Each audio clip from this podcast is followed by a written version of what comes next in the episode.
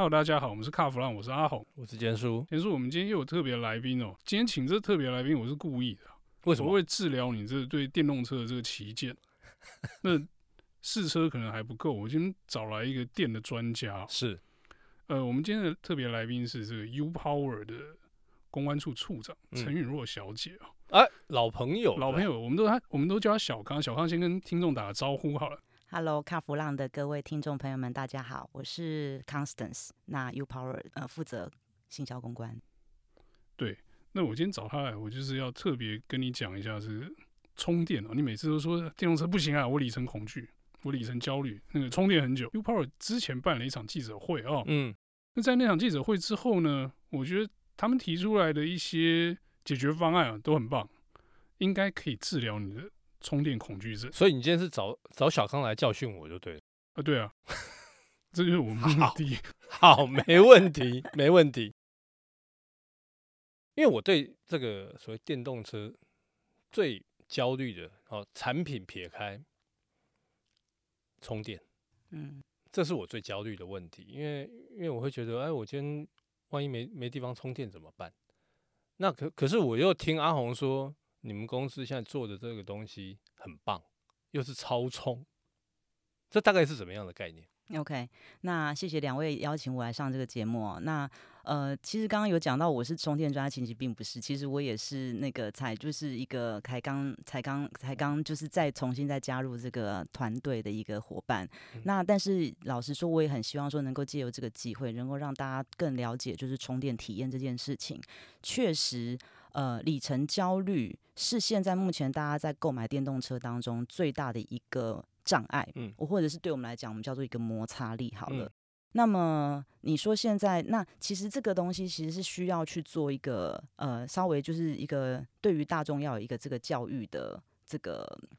这个机会哈，所以其实我们日前也呃跟就是呃做办举办了一个媒体的活动，嗯，那我们希望说能够创造一个呃情境，让所有的媒体了解说 U Power 的超高速的快充站我们是怎么做到的，嗯，我们现在目前在呃台南的玉农站，我们现在目前达到可以做到的是提供七百二十千瓦的功率的站点。嗯，那所有的 U Power 站点都是超过三百六十千瓦的站点。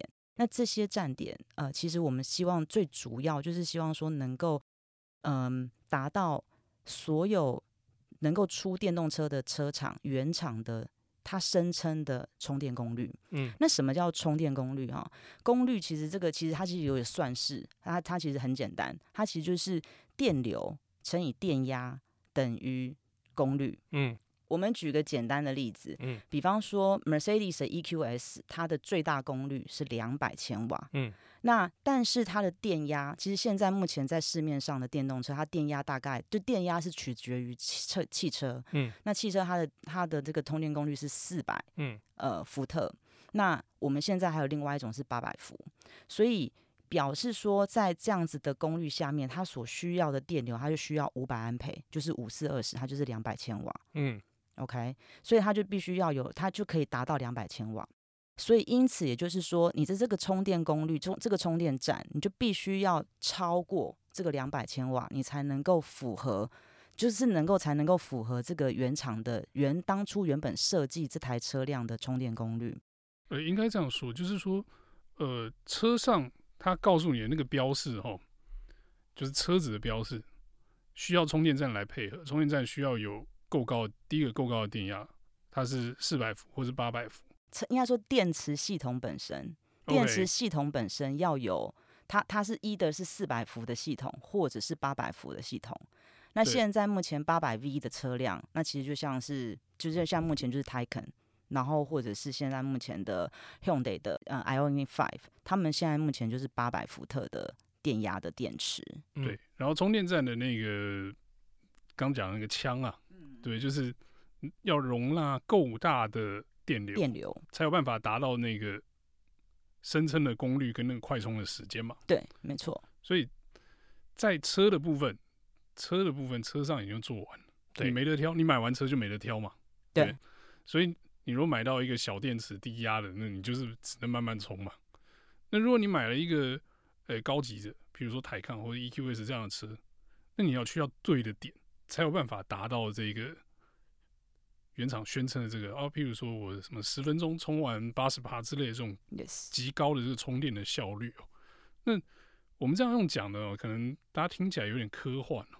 就是你说，哎，几分钟充完，所以我觉得这个东西是比较需要实际的去体验一下哦，就你才会发现那个充电速度到底是多快啊。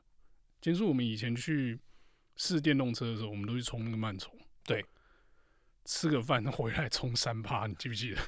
三趴五趴的这样子，所以，所以我们家坚叔对这个充电体验是很差的。对，不是因为我觉得我我那顿饭要吃很久，你知道吗？对对，对，然后才有办法充到可能十趴。嗯嗯嗯，十趴都连下午茶都喝了。对啊，你想想看，一般的慢充，它其实那一支慢充的枪可能是都多半都是七 k 瓦。对，假如好了，你的车子可能是在搭载的是，我随便举例，搭载了七十度电。嗯。一个小时就是充七 k 瓦，嗯，所以你至少慢充就要慢慢充十个小时，所以等于是我啊，譬如说我开回家，嗯，我在睡觉时间就让它充电，对，大概这是最好，对，那就是这样概念。所以为什么在刚开始电动车在推广的时候，会觉得说，哎，我要满电出门，在家用充。那家里睡就是在在家里充，或者是你在工作的地方充，因为你你长时间待在一个地方，你可以就是慢慢慢慢把它把电充饱。对。但是问题是现在慢慢的，我们电动车要进要要普及化，大家也都知道这是一个全世界的趋势。那目前国发国发会其实也是有在预测，就是目前台湾我们可能要迈向二零四零，就是近零碳排的目标。嗯。那慢慢向迈向这样子的过程当中，你一定不是一触可及嘛？你一定是慢慢的累积电动车的呃数量。那在这样子的情况下，呃，科技一定也会进步，就是我们的电池会越做越大，我们的里程也会越做越高。可是我们的充电效率也必须要越做越好。嗯，因为你消费者一定忍受不了。永远都是在慢充，所以快充这件事情，它必须它是必然的存在。那它对于我们现在目前是充电营运业者来讲，它就其实是一个很重要的国家基础建设的呃一环。嗯，所以我们很希望说，站在就是我们虽然是呃民营的业者，可是我们其实对于就是呃。帮助电动车的发展，其实我们也很希望说，在这一块能够尽一份心力。说实在，我刚刚也跟就是蔡爸爸讲说，这个是一个教学相长的过程。其实我们的团队也是在 build up 整个呃营运站点的时候，其实我们也有很多不同的学习。OK，所以你学什么？嗯，学什么？呃。哎，其实应该是说，我们跟不管是当然是跟政府打交道啦，哈，就是我们会有就是盖站的这些过程，然后以及就是我们现在目前有呃五站在营运啊，目前有三站在呃实实际上营运，两站在试营运。嗯，这些过程当中，其实有很多的车主会跟我们反映。哎，那所以我我很好奇，嗯，有哪五站呢？目前我们现在正在呃，实际上正在营运的有，就是我们的内湖，嗯，内湖行中站，嗯，然后以及屏东恒春站，嗯，然后以及台东的铁花站。所以其实依照这三个站点的开启，嗯，已经其实都已经可以促成一个环岛的概念了。那再加上我们两个试营运的站点，其实也是在已经在已经在呃执行了。嗯，一个就是我们的呃呃新竹。然后还有我们的台南玉农站，嗯，那其实台南玉农站现在是目前全台湾业界最大功率的站点，就是刚刚提到七百二十千瓦，嗯。对，那这个部分呢，其实就是我们前前日前在呃，我邀请就是呃媒体朋友们到现场去实际上体验，我们在不同的就是用 CCS One 的系统，同时再加上 CCS Two 的系统。对，那我们在两两边在同时在呃充电的时候，那怎么去发挥我们七百二十千瓦站点的效率？那给媒体亲自做充电体验。那我想。阿红其实那一天也有陪我耗电。那快速这件事情，我相信你应该印象非常深刻吧？我觉得充电这个快速哦，其实我们以前印象中是，你充电到底是能多快嘛？对不对？对啊，一副很质疑的样子。可是我们那天去充，说真的，还真的蛮快的。真的还假的？我们去耗电，我我们为了让小康第二天记者会可以顺利的执行哦，因为他说他车上电剩太多，嗯，然后就说那我们晚上去。跑一跑，把电用掉。哦，好啊，我们去把电用掉，没问题啊。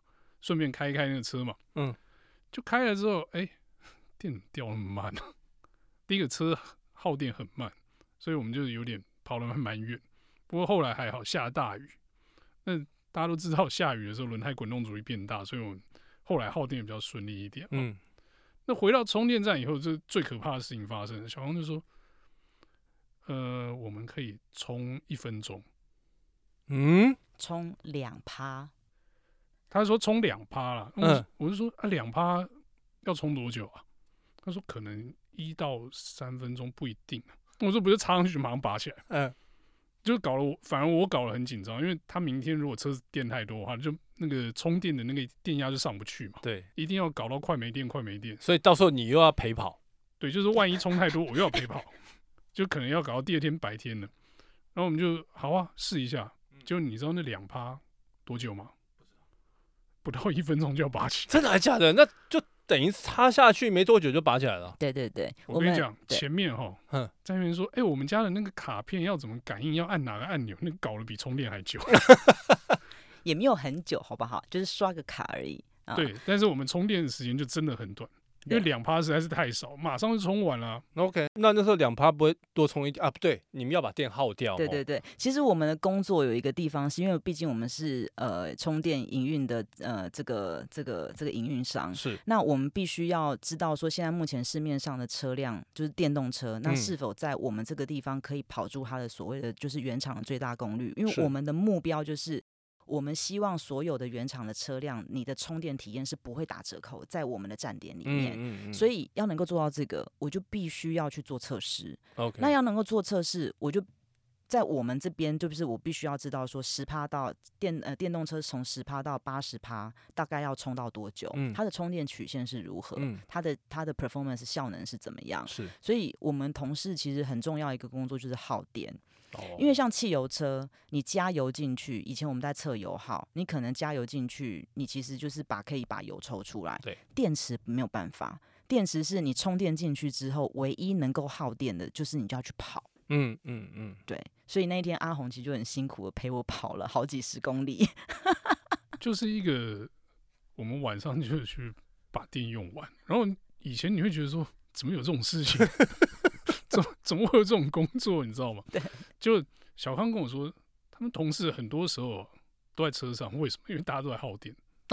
他们家全部都是公务车啊，每个站点测一样的事情，就是我要测它那个充电的那个效能到底好不好。嗯，所以一定是要跑到电到干再去充嘛，不然九十趴充到一百趴没有意义嘛。对对，我当然刚我之前有在保时捷的那个他们家的充电桩。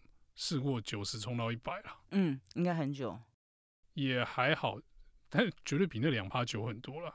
我记得我是进去喝了一杯咖啡，大概坐了半个小时出来，从八十九充到九十八，嗯嗯嗯嗯，那当然可以再等一下把它充满，但是那时候我就想说啊，好了，大概最后这一段充大概就是。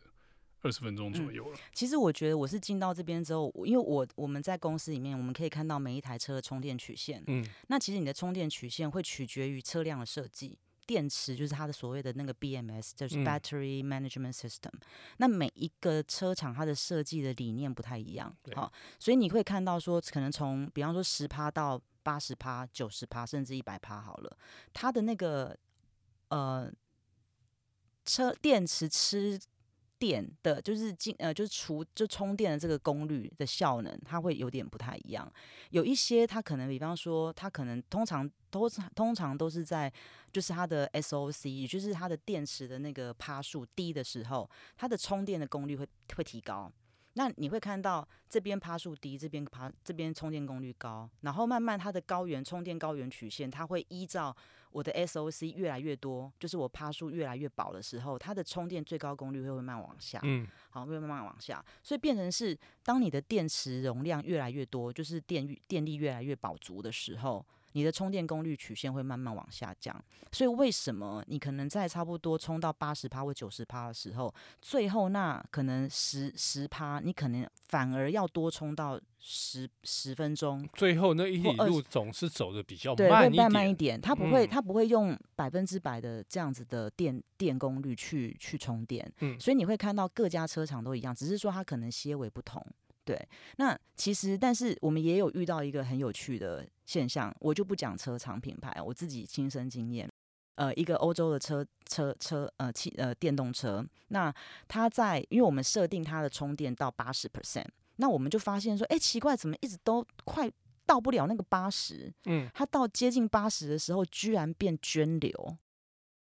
本来原本可能差不多都五六十 k 瓦在充电，可是到最后就基本上七 k 瓦不到，也就是它连慢充都比慢充还慢。这就是电池的设计，而不是我们这个，应该说车厂在设计这个这个时候，你设定到八十就不行，所以变成是我们又重新再测试。如果拔掉，我就我就故意停止，我拔掉，嗯，我让车辆的充电的上限拉到一百的时候，它就会稍微正常一点。哦，对，可是可是每一家的车厂的设计就不一样，所以它为了这个是不是为了要保护电池？有可能，嗯，对，应该有可能是因为为了要做这样子的效果。